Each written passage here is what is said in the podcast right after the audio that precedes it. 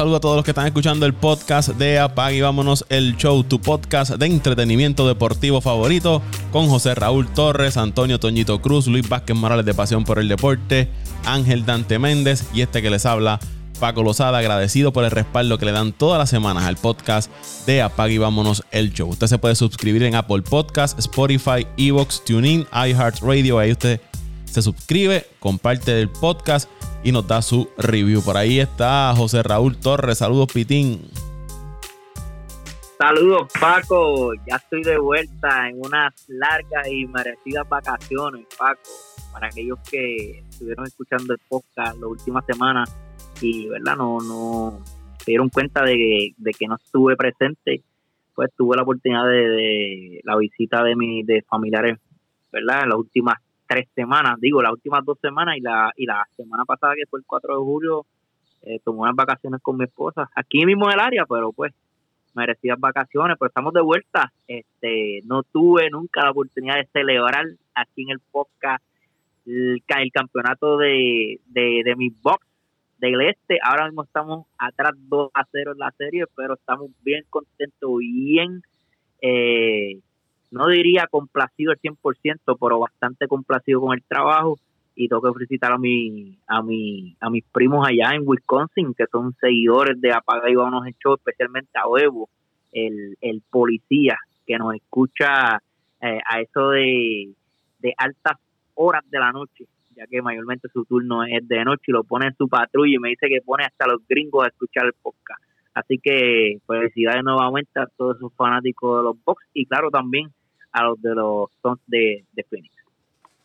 Por ahí vi que se conectó Toñito Cruz. Saludos, Toñito. Saludos, Paco. Saludos, Pitín. Después de esa lloradera, ese llanto de Pitín.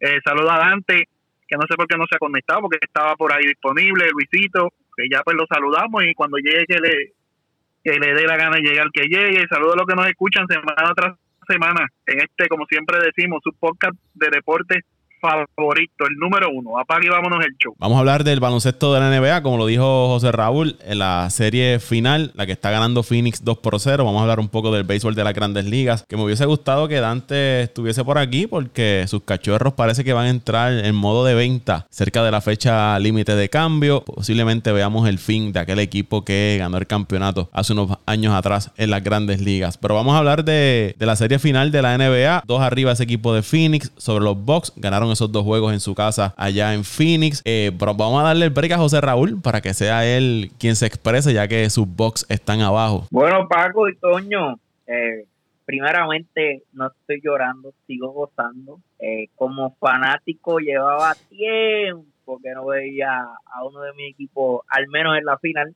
pero este lamentablemente hemos caído abajo 0 a 2 entiendo que que no son tanto los factores que, que de, este equipo de Milwaukee. Eh, yo digo que, que no, no, le, no podemos echar la culpa completamente a Milwaukee. Yo creo que eh, estos dos juegos se han decidido gracias, gracias al buen trabajo que ha hecho este equipo de Phoenix. Eh, la verdad es que los que hemos tenido la oportunidad de ver los juegos, este equipo de Phoenix ha entrado agresivo como lo ha hecho en todas las series desde que comenzaron con el equipo de los Lakers, aquella serie en primera ronda. Eh, como mueven el balón estos jugadores, eh, se ve el deseo, se ve el deseo de, los fanáticos, jugadores, dirigentes. Eh, es un equipo bien, bien, yo diría, unido y, y, que todos están en la misma dirección. no hay egoísmo, todos tienen, todos saben la tarea que, cada uno les toca y la están haciendo perfecto. Yo diría que este equipo está jugando 99.9 eh, perfecto eh, hasta el momento, eh, gracias a un Chris Paul. Eh, la inteligencia, siempre lo he dicho, para mí el mejor poingal que han visto mis ojos en cuestión de posición de poingal, porque claro, han llegado jugadores como Steph Curry y otros que, que sí juegan como poingal, pero pero lo que lo, lo, la función del point guard, ¿verdad? Sabemos que es controlar el juego, pasarle el balón y, tener un buen, eh, una buena visión de juego. y eso lo hace Chris Paul y lo estamos viendo aquí, lo estamos viendo en esta serie, acompañado con un Booker, un joven que la verdad me recuerda mucho a, uno de mis jugadores favoritos de todos los tiempos, Kobe Bryant. Eh, no tiene miedo en lanzar la pelota, tiene tremendo tiro, ataca muy bien, canasto, una rapidez increíble y se ve, se ve bien maduro. Se está, se está viendo en esta serie como como un jugador de, de 8 a 10 temporadas, cuando la verdad todavía yo creo que no, no llega a las 5 temporadas en la NBA. Eh, eh, ¿Quién más te puedo mencionar? Eh, Joe Crowder, que siempre ha sido veneno para este equipo de Milwaukee desde el año pasado. Eh, lo vimos en Miami, defiende muy bien, mete el triple, es este jugador fogoso que, que todos los equipos siempre necesitan, que cuando te necesitas que te meta la bola, lo hace, cuando necesita que, el equipo eh, juegue un poco el juego, eh, no sucio, diríamos el juego un poco bruto, debajo del palo lo hace. Y Ayton es, la verdad que su habilidad de cómo se mueve debajo del canasto, cómo eh, juega el pick and roll con, con Chris, Paul y, y Booker. La verdad que este equipo está haciendo todo perfecto. Los jugadores que vienen del banco, Johnson, eh, el otro, ayer el juego que, se tiró, este Bridge, la verdad que es que lo están haciendo todo perfecto. Y el equipo de Milwaukee si quiere eh, salir o por lo menos empatar esta serie ahora que van para Milwaukee yo creo que la clave tiene que ser que, que, que aprieten más la defensa eh, que lo veo difícil pero van a tener que jugar un poco más físico eh, no, no, no, no, no que jueguen bruto ni que jueguen sucio, sino un poco más físico como lo hicieron con el equipo de, Brooklyn, que siempre estaban encima de Kevin Durant, siempre estaban encima de los jugadores claves de, de Brooklyn. Eh, esto no lo estoy viendo en estos últimos dos juegos. Eh, la verdad no sé si es la rapidez de Fini lo que está causando que este equipo de, de Milwaukee no se vea tan físico en estos últimos dos juegos pero tienen que apretar y necesitan mucho, yo diría, de Holiday y Middleton, que son su segundo y tercer mejor jugador. Yanni yo creo que está haciendo los números, eh, está jugando muy bien, parece que nunca tuvo esa lesión en la rodilla, pero vamos a ver qué sucede. Entiendo que Milwaukee debe ganar ese juego 3, pero estoy en duda en ese juego 4. Eh, va a ser un juego fuerte y vuelvo y digo, si el equipo de Milwaukee no gana estos próximos dos juegos, esta serie se va a acabar en cinco Bueno, Paco, eh, allá de lo que dice José Raúl, que no se ha visto el dominio físico que demostró eh, Milwaukee contra la serie contra Atlanta, es que también el equipo de, de, Phoenix corre demasiado bien la cancha, eh, son rápidos, son atléticos, son más jóvenes, están jugando mejor baloncesto eh, sistemático y como dijo Cerrado con la con una de las, de las mentes maestras dentro de la cancha ahora mismo, que es Chris Paul, de los mejores, te diría, yo lo pondría entre los mejores 10 armadores de todos los tiempos en la gran en la Grande Liga, lleva a decir, en la NBA. O sea, para mí, para mí, si Phoenix está hoy donde está, es gracias a la a lo que contribuye Chris Paul en, ese equipo, porque es un equipo joven que sí siempre ha tenido potencial, pero esa adición de Chris Paul le ha dado otro nivel, o sea, ha transformado ese equipo no solamente un equipo de mucha habilidad, sino un equipo que sabe jugar el baloncesto y que lo ha demostrado en toda la serie, que cuando tiene los momentos difíciles ha sabido reponerse de los momentos y, y por eso es que está donde está, o sea, está donde está, donde cuando, a pesar de que tuvo de los mejores récords, o el segundo mejor récord, si no me equivoco, en su allá en el oeste, eh, nadie lo daba prácticamente hasta el, en, la, en, la, en la final de conferencia y menos en la, final de la NBA. Todo el mundo daba a los Lakers, todo el mundo daba a, a Utah, ¿me entiendes? Y por si ese equipo está donde está, que ha ido en contra de todos los pronósticos, que le dañó los braques a todo el mundo, menos a mí, eh, es por eso, porque Chris Paul ha, transformado la mentalidad de estos muchachos y ha podido darle ese extra que ellos necesitaban, esa paciencia, esa veteranía, esa mente fría, esa mente calculadora, que, que organiza el juego, los llama a capítulos, le dice, eh, nos estamos yendo, vamos por aquí, no se desenfoquen, y ahí es que está Philly.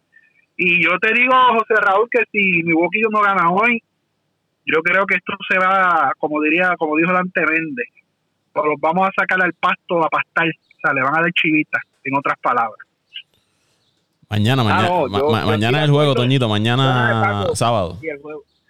Perdóname, Paco, yo estoy de acuerdo. O sea, yo, yo estoy casi seguro, ¿verdad? Entiendo yo que Milwaukee debe ganar el tercer juego, pero si no gana el tercer juego se van en Chivas. No, de eso no, no cabe duda.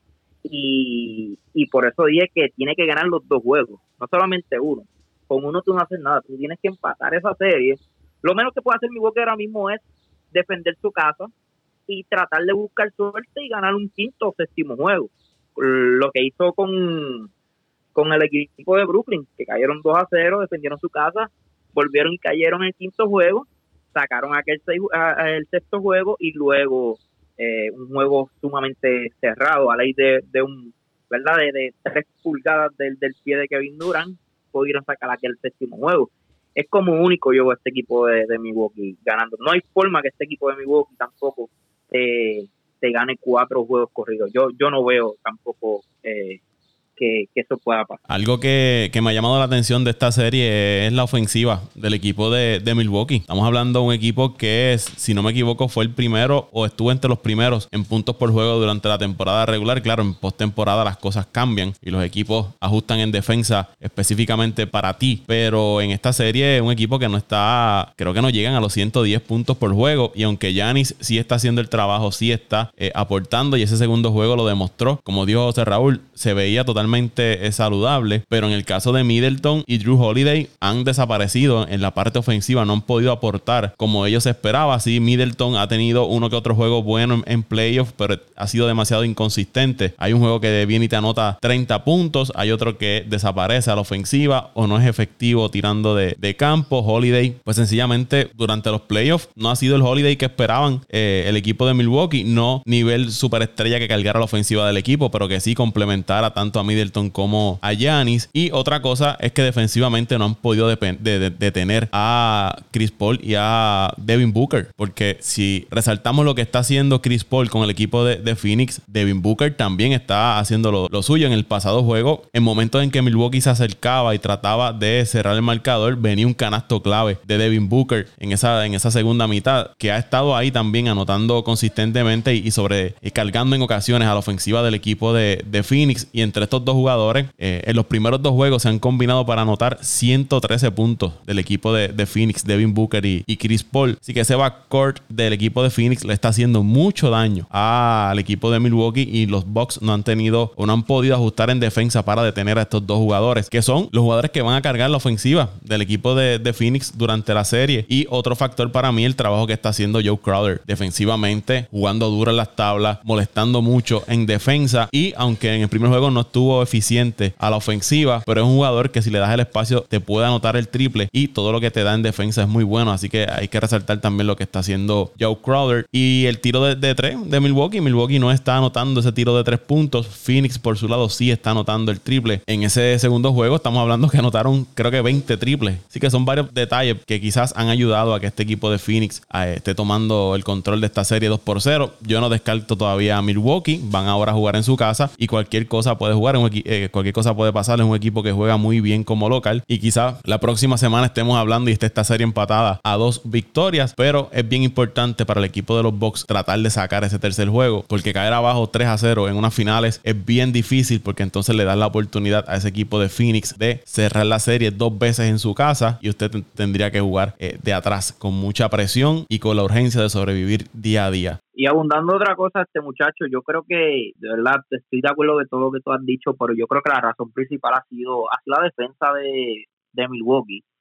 Y, y no diría la defensa de Milwaukee, sino la gran ofensiva que ha hecho el equipo de, de los Suns. Eh, yo tuve la oportunidad ayer de ver los primeros dos cuartos, tuve que optar el ya que tenía que madrugar eh, esta mañana, pero eh, tuve la oportunidad de ver los, los highlights y este equipo de Phoenix ayer no fallaba. Y cuando tú encesta el 50% de los tiros del área de tres es bien difícil que tú pierdas un partido. Y yo creo que ayer eh, iba a ser bien difícil para el equipo de Milwaukee sacar la victoria, aunque hubiesen ajustado otras cosas, porque, eh, vuelvo y digo, meter la bola 50% del área de tres eh, es bien difícil, anotaron 118 puntos. Eh, yo digo que en unas playoffs, a la vez que tú anotas más de 110 puntos, tienes mucha oportunidad de, ganar el partido. Yo creo que si hubo un juego donde el equipo de Milwaukee eh, tenía la oportunidad de sacarlo, era el primer juego,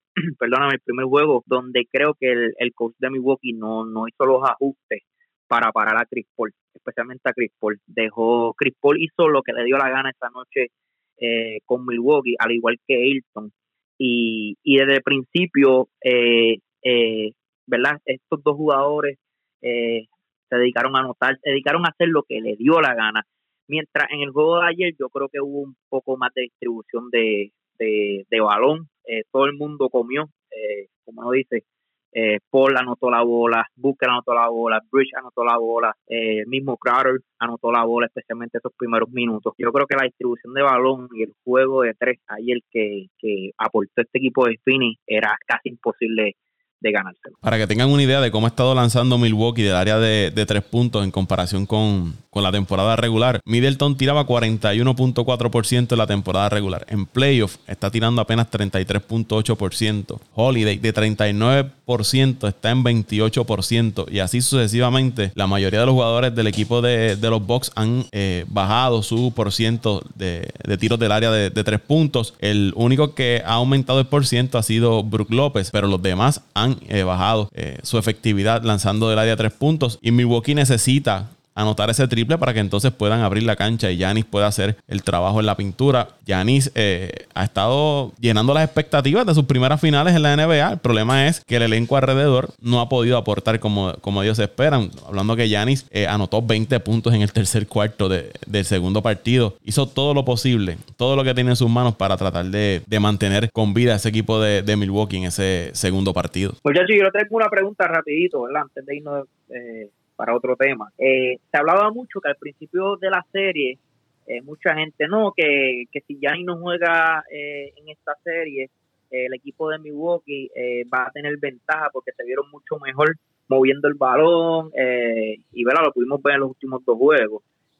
no es no es no es no es falso, sea, no es no es un, un secreto de que este equipo de Milwaukee movió mucho mejor el balón cuando Gianni estuvo fuera de la cancha pero son diferentes macheos, son diferentes. Un equipo Atlante es mucho eh, más diferente al equipo de, de, Phoenix. ¿Qué ustedes creen? ¿Ustedes creen que, que si Gianni no estuviese en la cancha, este equipo de Milwaukee al menos tuviese la oportunidad de sacar un juego? Bueno, para mí, para mí, Pitín, para ningún equipo puede ser bueno el que su, su, su estrella, en que uno de los mejores jugadores en la liga esté fuera de la cancha que sí se puede haber dar una dinámica diferente porque en algunos juegos, como tú dices, en algún macheo contra algún equipo, se distribuye mejor eh, el balón o más equitativamente los puntos porque su figura central y su mejor anotador no está ahí, sí, pero eso no va a ser la norma.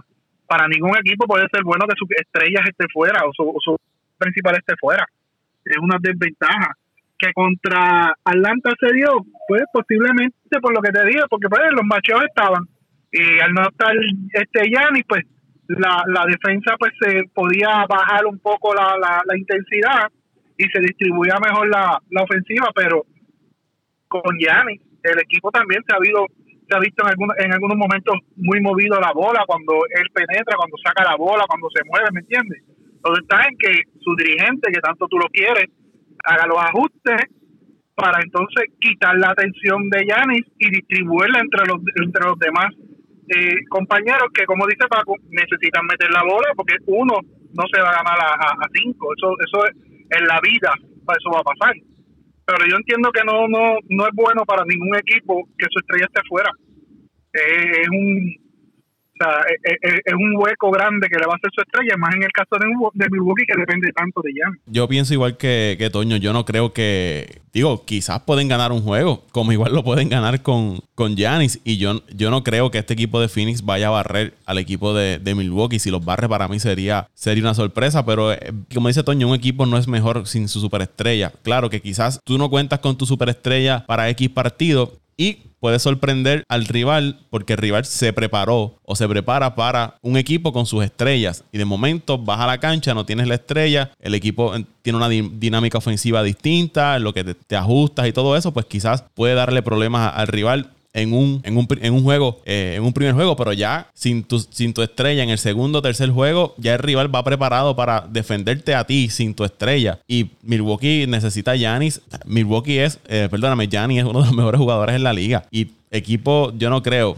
que no, no, no pasa por mi mente tú tener ese jugador y pensar de que, ah, yo luzco mejor sin Giannis en cancha. Ah, para mí esa idea no, no pasa por mi mente. Sí quizás eh, el equipo de Milwaukee debe buscar unos jugadores complementarios a Yanis que anoten el tiro de larga distancia. Que Yanis pueda penetrar que Yanis pueda postearse y sacar ese balón afuera y que esos jugadores estén seteados para anotar el, tiro largo, que es lo que no está haciendo Holiday, lo que no ha estado haciendo Middleton. Y me parece que por ese lado es que la ofensiva de Milwaukee se ha visto, se ha visto afectada porque Yanis necesita tener el balón en las manos para atacar todo el tiempo el canasto. Cuando Yanis agarra el, balón y va en transición, nadie lo puede tener. Nadie puede tener a Yanis. No hay quien le, quien le haga frente, no hay quien le pueda meter el cuerpo. Y por eso es que él es tan eh, importante y es tan dominante en ese aspecto del juego. Ahora, si él tuviese con compañeros que él cuando penetre o cuando lo doblen pueda sacar el balón y ellos estén constantemente anotando el tiro largo, el equipo de Milwaukee sería otro eh, equipo distinto. Yo estoy de acuerdo, de acuerdo también con, los comentarios que, que acaban de decir eh, y le, le, añado algo también a, a esto de lo de Yanni, ¿verdad? Es que cuando Yanni se lastimó, eh, este equipo de Atlanta. De hecho, también lo vimos con el equipo de Atlanta cuando Trey Jones se lastimó, eh, que ganaron aquel juego, el cuarto juego de la serie creo que fue, Trey Jones se lastimó el tercero. A veces estos equipos se, se preparan para, para un equipo con, por ejemplo, Trey Jones, tú te preparas a, tener una defensa, preparar un plan de juego eh, de acuerdo a, a, que ese equipo tiene su superestrella. Su superestrella mayormente tiene el 70% eh, el control del balón. Y lo mismo pasa con, lo mismo pasó, me imagino, yo entiendo yo, que con el equipo de Atlanta se dedicaron, ¿verdad?, desde el principio a, a, crear una defensa eh, prácticamente dirigida a, a, a, el muro o como lo quieran llamar a, a Giannis Antetokounmpo y al, al no estar Giannis en la cancha quizás se descontroló la defensa o nunca supieron cómo ajustar eh, cuando Yanis no, no, No, no, no, estaba en la cancha. Yo creo que ese es otro factor. Y pues el equipo de Milwaukee eh, también creo que tener a Trey Jones fuera de la cancha le ayudó. Y ese sexto juego sabíamos que Trey no estaba al 100%. Son otras cosas que, ¿verdad? Muchos, muchas personas no, no, no, no se dieron cuenta o no comentan de que Trey Jones fue clave importante para este equipo de Atlanta y, luego ese tercer juego no lo tuviste. Eh, prácticamente lo tuviste tres juegos fuera. So, yo, yo estoy con ustedes, yo creo que Yanis es importante para esta serie final, eh, especialmente cuando tú tienes en el otro lado un Ayton y un Crowder, eh, que son jugadores fuertes, altos y que se mueven bien, que se mueven bien eh, en, el área ofensiva y en el área defensiva. Para terminar con, este tema, sus predicciones. Milwaukee empata la serie, Phoenix toma el control, el control 3 a 1 o esta serie se acaba en cuatro juegos. Pues mira, eh, me voy que Milwaukee va a ganar este tercer juego pues, este próximo domingo. Yo creo que va a ser un gran juego de Middleton y Holiday. Eh, no han tenido, yo, o sea, yo lo veo casi imposible de que Middleton y, y Holiday tengan tres juegos consecutivos eh, ¿verdad? Como, como lo están haciendo hasta el momento.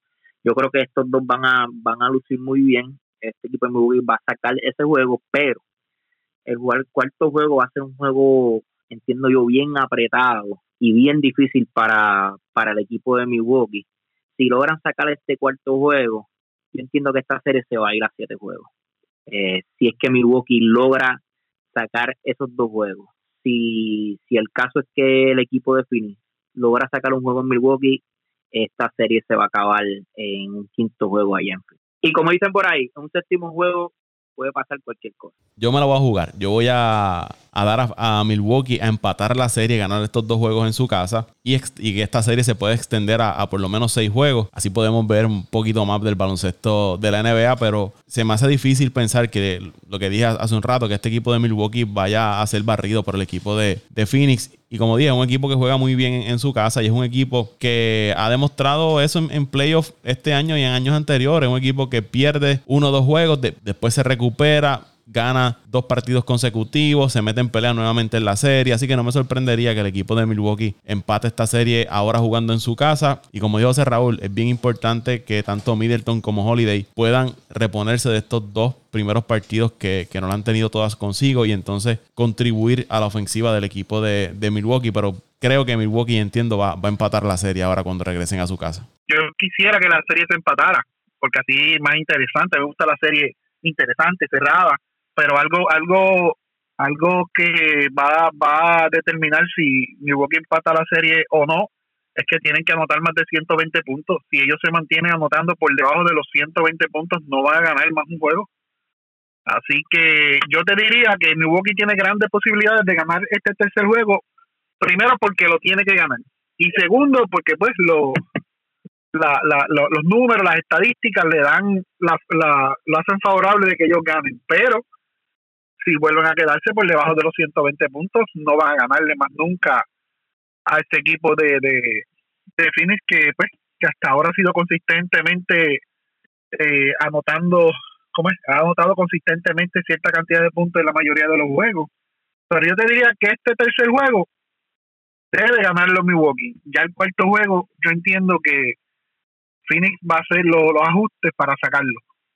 Vamos entonces al béisbol de las grandes ligas y me hubiese gustado que Ángel Dante Méndez estuviese aquí en este, en este podcast porque eh, quiero hablar de sus cachorros de Chicago. Y es que el presidente de operaciones, Jet Hoyer, casi casi reconoció que esa racha de 11 derrotas consecutivas que tuvo el equipo eh, afectó las esperanzas de los cachorros de ir a la, a postemporada y que esta racha alteró el enfoque de la oficina hacia la próxima fecha límite de cambio, que de ser un equipo que posiblemente hubiese salido a comprar durante la fecha límite de cambio, ahora es un equipo que va a salir a vender en la fecha límite de cambio. El equipo está, eh, José Raúl me corrige, 8 juegos y medio está de, Milwaukee, que está líder en la, en la, división. Están por debajo de los 500, un equipo que venía de darle unos giros a los, Dodgers y desde ese momento se cayó malamente el equipo de, Chicago y posiblemente... Nueve, juegos y medio, perdóname Paco, están a nueve juegos y medio ahora mismo. Casi 10 juegos de, ventaja tiene, tiene Milwaukee. Y quizás este sea el fin de aquel equipo que ganó la, la Serie Mundial hace unos años atrás. Posiblemente veamos la salida de Chris Bryan, Anthony Rizzo, Javi Baez, eh, Craig Kimbrell,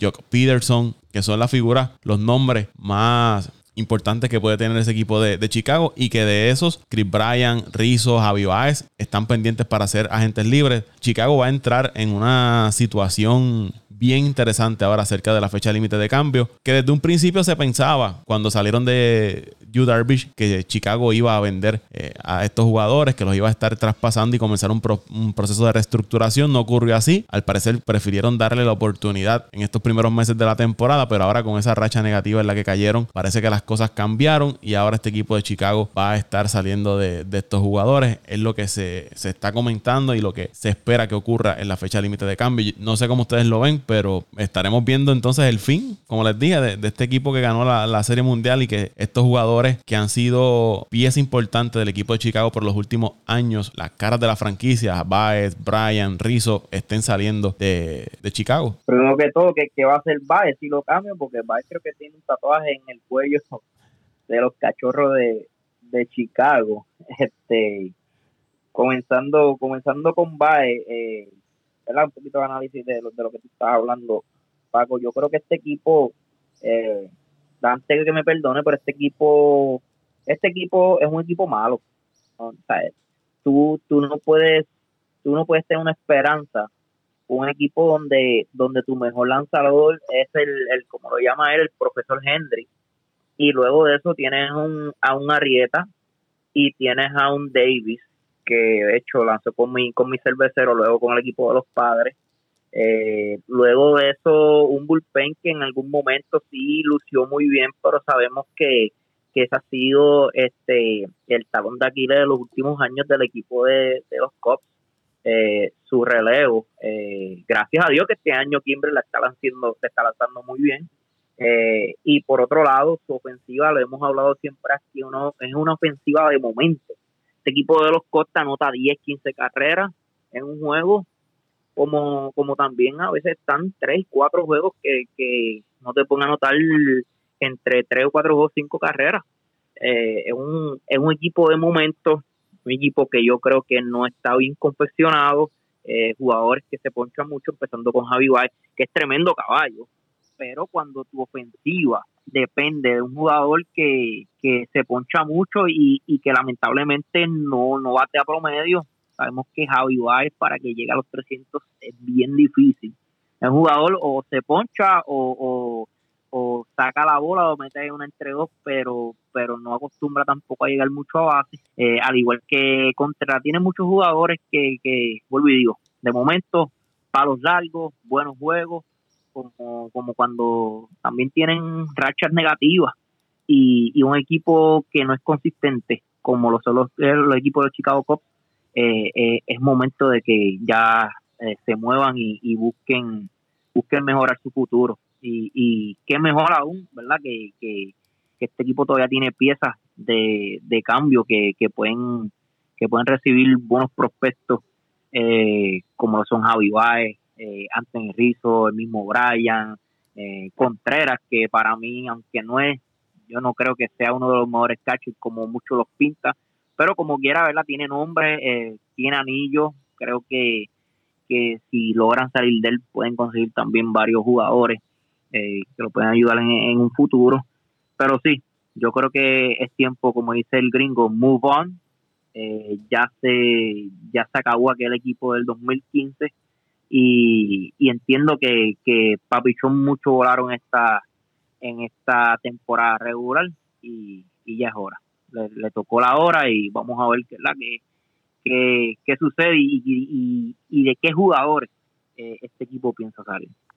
Bueno, Sí, esto es como la, no, la novela aquella de Gabriel García Márquez, Crónica de una muerte anunciada. Esto se venía comentando por mucho tiempo, por mucho tiempo, de, que este equipo, la inconsistencia era, era, la inconsistencia era su consistencia, vamos a ponerlo así. Y, es una pena porque es un gran equipo, son grandes jugadores, difiero de, de José Raúl, el equipo no está mal confeccionado, el equipo está muy bien confeccionado, lo que pasa es que son jugadores de racha, jugadores que lamentablemente ya no están, y, y digo lamentablemente, lamentablemente, porque todavía prácticamente son jóvenes, no están eh, en su mejor momento y tuvieron un, eh, un momento fugaz en las grandes ligas, o sea, momentos fugaces en las grandes ligas. Y José, y José Raúl no fue el 2015, fue el 2016 en el campeonato. recuerdo que el 2015 nuestros poderosos Mets le barrieron la serie y eso, y eso es lo que ha causado que muchos de los fanáticos de los Cubs nos odien, porque le barrimos la serie de cuatro juegos. Pero, era una crónica de una muerte anunciada, el, la gerencia no se movió a tiempo, no quiso salir de, de, esas piezas que ellos entendían que tenían que moverse en el momento oportuno, no se movieron. Siempre se comentaba de que querían salir de Chris Bryan, siempre se comentaba de que querían salir de Javi Baez, que iban a reconstruir el equipo eh, alrededor de Anthony Rizzo, pero el principio del fin de ese equipo fue cuando, cuando fue el cambio, cuando hicieron el cambio de Yu Darvish y Víctor Caratini. O sea, tú saliste de tu base, tu mejor por, por, por, jugadores promedios, que tú sabes que, han sido inconsistentes. Eh, y eso fue el principio del fin de ese equipo, que sí, que tuvieron una racha buena, seguro que la van a tener porque son grandes jugadores, son muy, buenos jugadores, pero pues la consistencia no ha sido eh, el, el, el, el, ¿cómo es? Su consistencia no ha sido lo que ha distinguido a ese equipo. Tuvieron un muy buen año en el 2015, un excelente año en el 2016 y con dolor en el alma quiero decirle a mi amigo Dante Méndez, a mi amigo Miguel Colón y a mi primo Franklin Rodríguez que pasarán 100 años más para que los Cubs vuelvan a ganar otro campeonato porque ahora van a, van a venir en modo venta pescado a bombao y van a, a romper ese equipo y van a pasar 100 años más para que los Cubs vuelvan a ganar otro campeonato o lleguen a una serie mundial. Ellos trataron de, llenar el, hueco de, Kyle Schwarber firmando a, a Jock Peterson, que tuvo su racha en, y especialmente en la, en la pretemporada. A tío, cuando no tenía que batear, cuando no, cuando no hacía falta en la pretemporada se volvió loco dando palos y, de hecho antes de momento dijo aquí está el salvador de la franquicia pero no ha sido consistente en el caso de, Javi Baez a la ofensiva. Ese es, su, estilo de juego. Es un, bateador que, siempre está haciendo swing y de eso es que él le saca provecho no batazos largos como dijo como dijo José Raúl pero Baez es efectivo también cuando él logra llegar a base. Así que es bien importante para Chicago o el equipo donde termine jugando que él llegue un poco más a base porque puede hacer mucho daño corriendo las bases. Y de hecho, Baez ahora mismo se puede decir que es el mejor jugador a la ofensiva de, los cachorros de Chicago. El líder en, el equipo con cuadrangulares, tiene varios dobles, tiene el remolcadas, tiene 56. que, en esa parte Baez está, está haciendo el trabajo. Quizás su promedio y, los ponches pues no, no, no le ayuden, pero ese siempre ha sido Javi Baez y siempre ha sido su forma de, de batear. Pero hay jugadores como Jason Hayward que cada vez que pasan los años sigue en retroceso su, su ofensiva. Defensivamente es muy bueno, pero ofensivamente no, no se ha encontrado Jason Hayward y no es de ahora, lleva años en esa. Jugadores como eh, Anthony Rizzo que han bajado su, producción. Chris Bryan se mantiene. Todo depende de cómo esté su salud. Pero esta temporada no ha sido una temporada mala, pero tampoco es aquella temporada donde eh, ganó el premio de jugador más valioso. Que, se ha mantenido, ha sido un equipo que los nombres están ahí, pero como dijo Toño, no han podido ser consistentes los últimos años y eso lo, que le ha pasado factura ahora a este equipo de, Chicago. Y las rachas de las grandes ligas van a venir. Tiene rachas positivas y tiene rachas negativas y más cuando es una temporada tan larga, pero me parece que, llegó el momento de este equipo de Chicago de reestructurar esa franquicia reforzar esa, esa finca, que no es de las mejores ahora mismo en las mayores, y especialmente su cuerpo monticular. Ese equipo de Chicago tiene que buscar la forma de reforzar su cuerpo monticular. Quizás no tengan que salir de todos estos jugadores, quizás uno que otro, y entonces, a base de las piezas que reciban y el dinero que puedan liberar, reforzar su, su picheo para la próxima temporada, que no necesariamente tienen que salir de todos sus, sus jugadores. Pero para mí también llegó el momento de Chicago, para mí llegó el momento de los cachorros para que entonces puedan reestructurar esta franquicia y volver a ser competitivos en la división central, que no es una división que usted diga que tienes ahí uno o dos equipos que puedan dominar la, división por año. Esto es una división que un año la gana uno, un año la gana otro. Eh, Milwaukee se ha mantenido ahí por el picheo. El picheo le ha hecho el trabajo ese equipo de, los cerveceros de Milwaukee. Pero en otros años vemos al equipo de los Cardenales, vemos a Chicago, vemos a Milwaukee. Los rojos están ahí, tratan, pero se, mantienen competitivos de cierta forma. Así que no creo que Chicago tenga que estar pasando malos años en el sótano de la división, quizás uno que otro movimiento puede hacer que este equipo nuevamente vuelva a dominar la, división. Eso iba a decir Paco, yo creo que, que no es que tampoco sea un cambio drástico de que tú salgas de todos los jugadores.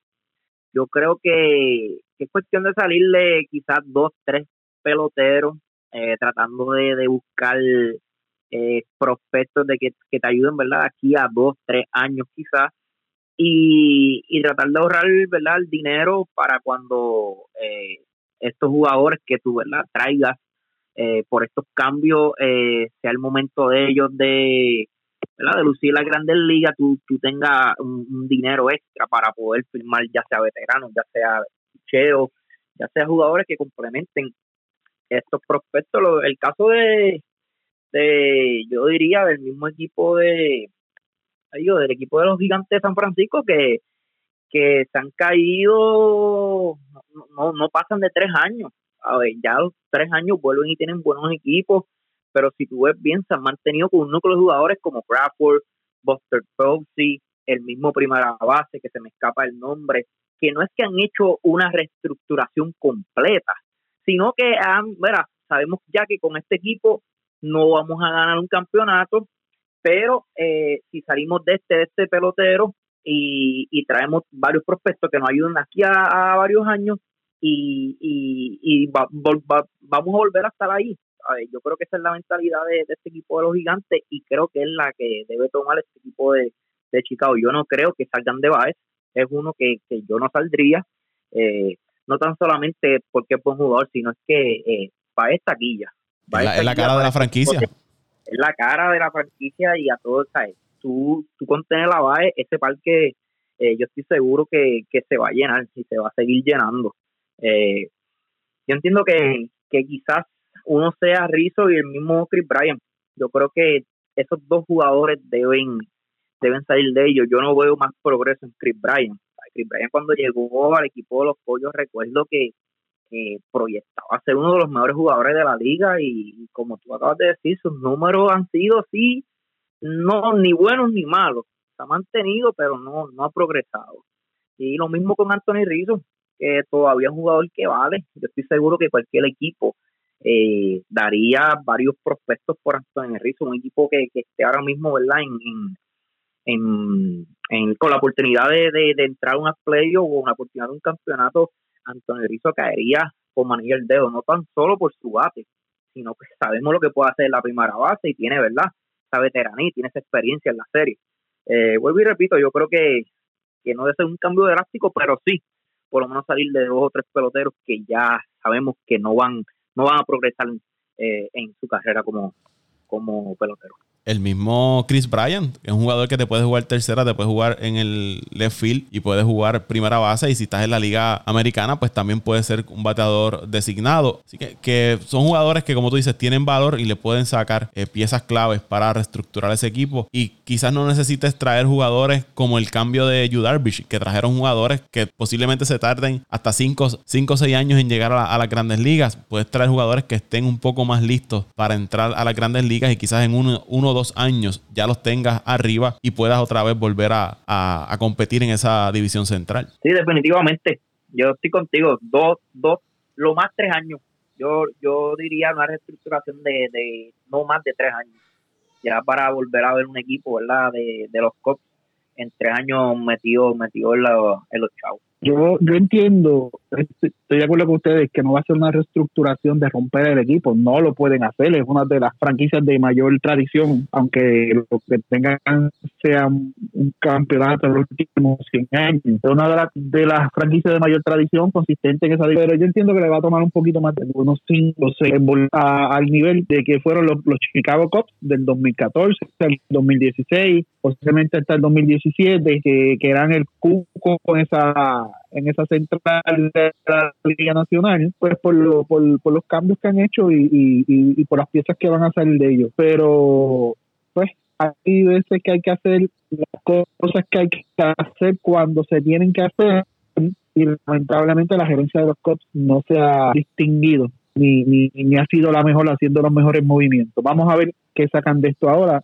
a, ver si viene la venta de pescado a bomba, así saben hacer los cambios. Que así, así como este equipo de Chicago, posiblemente vamos a estar viendo otros equipos según se acerque la, fecha límite de cambio y una vez pase el juego de estrellas y veamos equipos que piensen que se le va a hacer un poco difícil ganar la división y, pasar a la postemporada. Hay equipos que quizás yo puedo mencionar, Cleveland puede ser uno de esos equipos, eh, Seattle, que ha ido, eh, aunque está jugando por encima de los 500, pero es un equipo que nos tiene acostumbrados a eso, ¿no? Cuando tienen buen inicio de temporada, ya cuando saben que están atrás en el standing y como está jugando ese equipo de Houston y como han estado jugando los Atléticos, pues quizás deciden, mira, vamos a seguir reconstruyendo este equipo, seguir añadiendo jugadores y han, han, montado una de las mejores fincas en las mayores. Minnesota, se habla que podría estar saliendo de Nelson Cruz, que podría estar saliendo de, de José Berríos. Los Yankees, hay que ver qué van a hacer esos Yankees, porque ahora mismo están a nueve juegos del equipo de, Boston en el este y en el White card también están un poco atrás. Vamos a ver qué hace ese equipo de, los Yankees. Eso en, cuanto a la liga americana, en la nacional, equipos como Washington, Atlanta, eh, Filadelfia, aunque la ventaja que tienen los Mets no es significativa, pero ha sido la constante durante toda la temporada. Los Mets se han mantenido ahí 5, 4 juegos de ventaja toda la temporada y posiblemente veamos estos equipos quizás en algún punto decir, ok,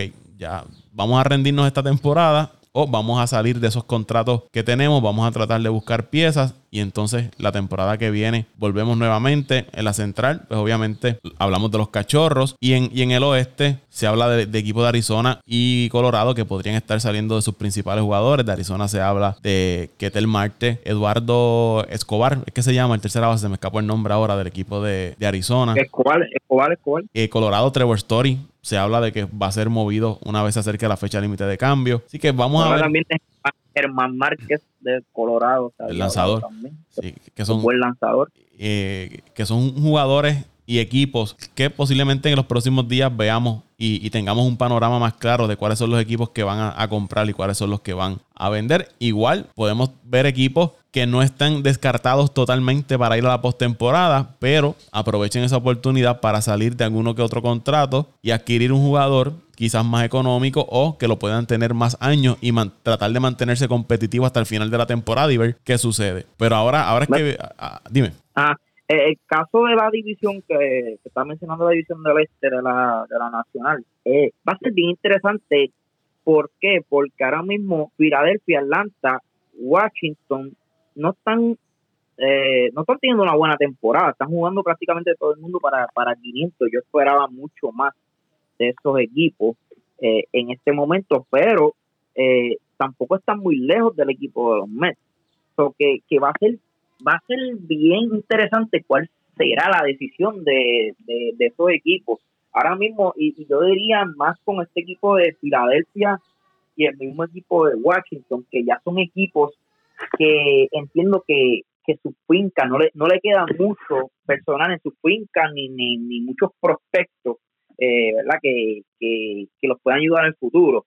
En el caso de Atlanta, todavía Atlanta cuenta con, muchos jugadores jóvenes, tiene todavía a Cuña, tiene todavía el, el, Pacho, Pacho, como se llama, el, el Pacha, el, el, centrofil, que todavía tienen jugadores que, en un futuro eh, ¿verdad? prometen ser, ser eh, mejores, mejores peloteros de lo que son hoy día. Pero el caso de los Nationals y los Phillies, especialmente estos dos equipos, yo no le veo mucho futuro. Entonces ya los jugadores que tienen son, son jugadores, muchos de ellos en contrato, muchos de ellos que ya llevan muchos años en la liga. ¿Qué vas a hacer tú como gerente? Eh, ¿Vas a luchar eh, para ¿verdad? tratar de, meterte en la pelea y, ganar esta división? O, o, vas a vender y pensar en el futuro?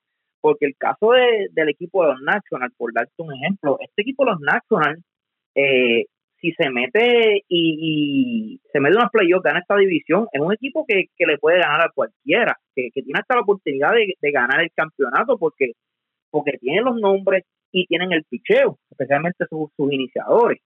Eh, yo diría que, estos dos equipos va a ser, y este equipo de Filadelfia que se espera, ya llevamos como tres o cuatro años esperando, ¿verdad? Que, que, explote, que, que estén liderando la división y no lo han hecho.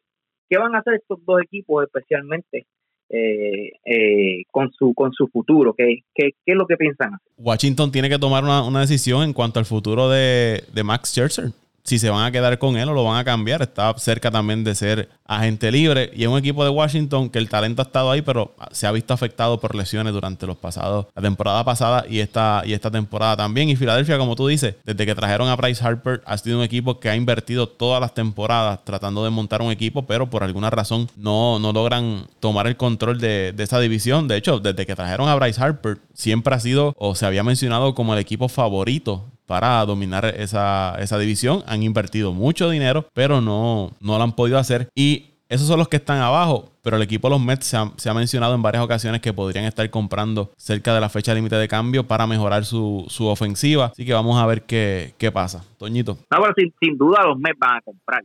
los Mets ahora mismo, eh, la canda del contrato a Lindor está en primera en la, la, en la división. Eh, yo entiendo que esa, esa es fácil de adivinar, pero este equipo de Philadelphia National va a ser y no entiendo tampoco el equipo de Atlanta. Yo no creo que Atlanta venda tampoco los jugadores. Siendo yo, tú que eres fanático. Bueno, Paco, yo creo que sí, definitivamente los Mets van a salir a comprar. Eh, eh, necesitamos mejorar esa ofensiva, pues que ha sido bien inconsistente. Ahora mismo estamos, o está el equipo, yo creo que es el último en carreras producidas pero también está en penúltimo en carreras permitidas, o sea que el picheo le ha hecho el trabajo durante toda la temporada, eh, especialmente sus iniciadores y sus relevos, eso es lo que los ha mantenido a eh, eh, es increíble tú ver como un equipo de los Mets tiene un, un, run differential de, de, más seis, o sea, anota seis carreras más que sus oponentes y están primero y el equipo de los Marlins tiene más seis, más tres más, el equipo de, de, de, los Marlins tenía un más 20, no sé después del juego de hoy o de ayer, tenía un más 20 y está en la última posición porque pues no batean, no batean lo suficiente, pero los Mets, gracias a Dios, el equipo pues, eh, aunque está promediando tres puntos algo carreras por juego, pues eh, el, el picheo está promediando tres puntos algo, pero ese punto algo de, de carreras permitidas es más un por ciento o dos más bajito que, que un punto cero tres o punto cero cinco algo así es de, de el, el, el, que permiten es más bajito del que anotan y eso pues lo que lo tiene donde lo tienen eh, la división está cerrada. Eh, ahorita eh, José Raúl mencionó que esperaba que los equipos estuvieran con mejores récords, pero es que cuando tú tienes una división tan pareja, que se ganan todos entre ellos, creo que el único equipo que tiene récords positivos contra equipos de su propia división es los Mets. Los demás equipos pues, están en récord negativo entre ellos mismos o, puede pasar eso. ¿Qué trae de desventaja eso? Pues de que otras divisiones como la del oeste, que tiene tres equipos muy sólidos, y dos equipos que verdaderamente eh, están pasando el Niagara en bicicleta, como lo son Colorado y Arizona, que se los gana todo el mundo, pues tú tienes tres equipos que tienen posibilidad de entrar a la postemporada versus una división que es más fuerte, más competitiva, que los se ganan todos entre ellos, que pues va a entrar uno y los demás se van a sacrificar, se van a quedar fuera. Eh, prácticamente eso mismo pasa en el este de la, de la americana. Pero nada, este, yo entiendo que sí, que los Mets van a salir a, comprar, otro equipo que va a salir a comprar porque tienen que salir a comprar porque si no sus fanáticos se van a morir y le van a dar un infarto, van a los Yankees, tienen que salir a comprar, vender, comprar y vender.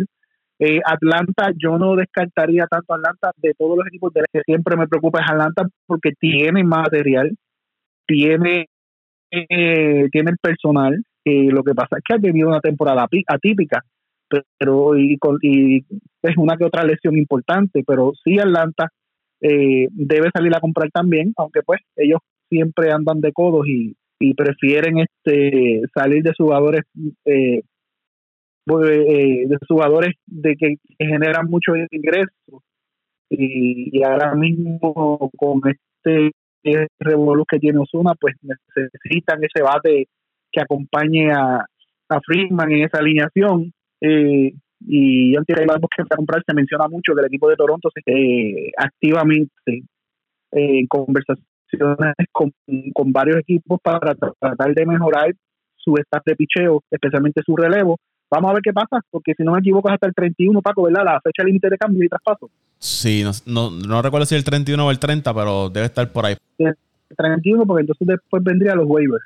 Así que vamos a ver qué sucede. Queda apenas tres semanas o dos semanas para esa, esa fecha y de ahora en adelante es que esto se va a poner interesante. La fecha límite de cambio es el 30 de julio. Es el 30 de julio. Las grandes ligas, las grandes ligas la movió un día porque el 31 de julio es, sábado. Así que el 30 de julio es la fecha límite de cambio del béisbol de las grandes ligas. Así que una vez pase el juego de estrellas, ahí entonces vamos a ver los equipos moviéndose, explorando qué van a hacer con sus plantillas. Este fin de semana de ahora me parece que va a ser bien importante para algunos, algunos equipos que puede ser determinante sobre qué, qué van a hacer. Igual que también muchos equipos miran los juegos que le quedan con los rivales de división y con el equipo que está liderando la división y ahí más o menos ellos pueden dejarse llevar de qué es lo que, lo que van a hacer, pero va a ser bien interesante y como dijo Toño, los Yankees están, José Raúl, en una disyuntiva, compran o venden. ¿Qué van a hacer esos Yankees? Vendemos, José Raúl, vendemos, vendemos yo, digo vendemos no porque sea fanático de los Yankees, pero... Si tú me preguntas a mí, yo creo que lo mejor es vender para mí. Para mí, yo como fanático, fanático de los Yankees, pero que, que no soy ciego y veo que este equipo, la verdad, el caso es que lo más que puede llegar este año es un juego white Este, yo no veo este equipo pasando pasando de eso. Entonces, si tú vas si tú vas a comprar para quedarte lo mismo, pues yo prefiero vender y aprovechar que, ¿verdad? Que, que todavía hay juventud, hay, hay buenos jugadores en la finca que puedes volver a, formar un buen equipo. Es, es, el caso más o menos de los Cubs, pero yo diría hasta mejorado, porque el equipo de los Yankees tiene mucho más talento en la finca que el equipo de los Cubs.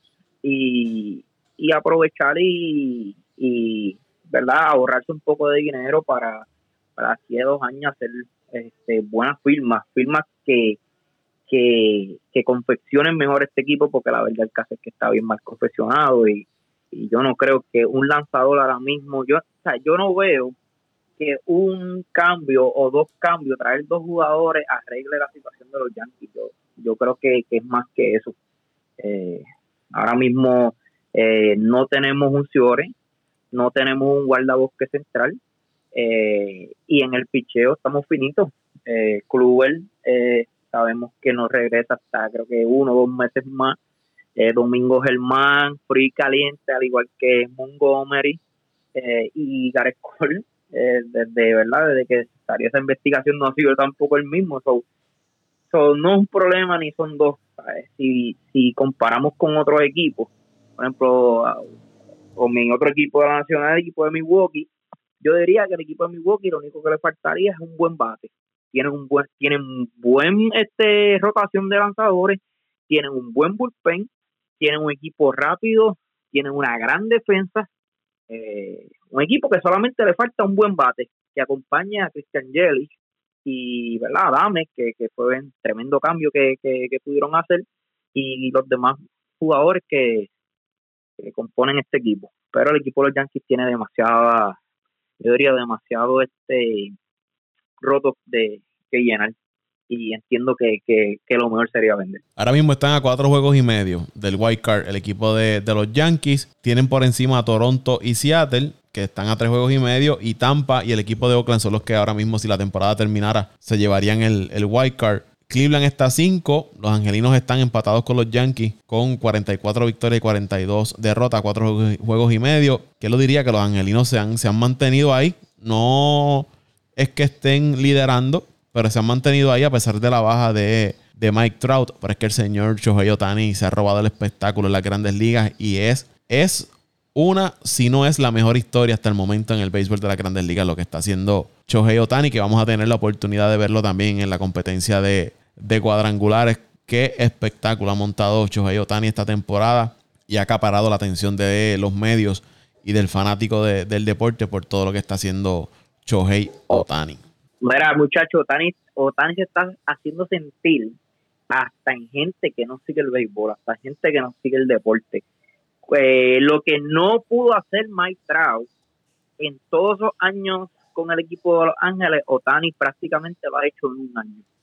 Eh, la verdad es que yo fui uno de los que critiqué cuando le dieron el rookie de ayer y tengo que aceptar que, que me equivoqué y que y que la verdad es que, hacía falta al béisbol este pelotero y, este equipo de Angels quizás no vaya a entrar este año, no vaya a entrar en los próximos años, pero mientras tengan a, a Otani en su roster, va a ser, va a ser un equipo eh, que, va a dar gusto ver, por solamente eh, contar con este, con este pelotero. Y es un jugador que se está ganando 3 millones esta temporada. La próxima temporada se va a ganar 5.5 millones. Va a ser elegible para arbitraje en el 2023 y la agencia libre será en el 2024. Si ese señor se mantiene saludable cuando sea agente libre y continúa haciendo ambas cosas en el terreno, creo que vamos a ver el pelotero que va a romper el récord en cuanto a contrato del béisbol de las grandes ligas. Problema, el problema no. La pregunta es, eh, será el equipo de los Angels que, que pagará este contrato, porque ya tienen 400 y millones en las costillas con Maitrao. Y con Rendón creo que tienen sobre 200 a 300 millones de dólares también. Un equipo que, está acostumbrado a dar, esos contratos grandes, pero tienen el dinero. Salieron del contrato de, de, Pujol, que era el, otro contrato que este año, yo entiendo que por eso también lo dejaron libre, que este año que, que, que le resta pues ya no tienen que pagarlo. Ahí liberaron bastante nómina. O sea, que pueden ofrecerle por lo menos una extensioncita de 3 a 5 años a ver qué sucede y después volverle a extenderle. Tienen, tienen, tienen el dinero, tienen el dinero. El problema del equipo de Los Ángeles, como siempre lo hemos dicho, sería el picheo que es malo malo, de los peores en la liga. Ahí el único que está haciendo el trabajo en ese cuerpo monticular es Otani. Es el único lanzador que está haciendo el trabajo en ese, en ese cuerpo de lanzadores de los angelinos. Y, y es un problema Paco, no solo de, sus iniciadores, también el relevo. O sea, tienen problemas en todos en todos los, en todas las facetas del picheo. Hay, hay días que viene el, el, el, picheo iniciador muy bien y el relevo viene regado, bota los juegos, o a veces al revés. Pero por eso es que tienen el récord que tienen. Eh, con, con la plantilla que tienen, la ofensiva que, que tienen, eh, esperábamos mucho más, los teníamos entre los primeros tres, los dos, dos o tres equipos de la división, pero pues, el picheo ha sido su gran problema siempre. Bueno, vamos a dar hasta aquí este podcast de Apague y Vámonos el Show. ¿Dónde lo siguen en las redes sociales? José Torres en Facebook, ahí me puedes encontrar. O en Instagram, JR Torres, con dos S, a lo último. Nada, a mí me siguen en arroba Antonio Cruz 528 en Twitter. Arroba Antonio Cruz 528 en Twitter. Ahí me siguen arroba Paco Lozada PR en Twitter, arroba Paco Lozada PR en Twitter. Al podcast lo siguen en Twitter e Instagram como Apague y Vámonos el Show Podcast. Apague y Vámonos el Show Podcast. Gracias por el respaldo. Será hasta la próxima semana. Apague y Vámonos el Show.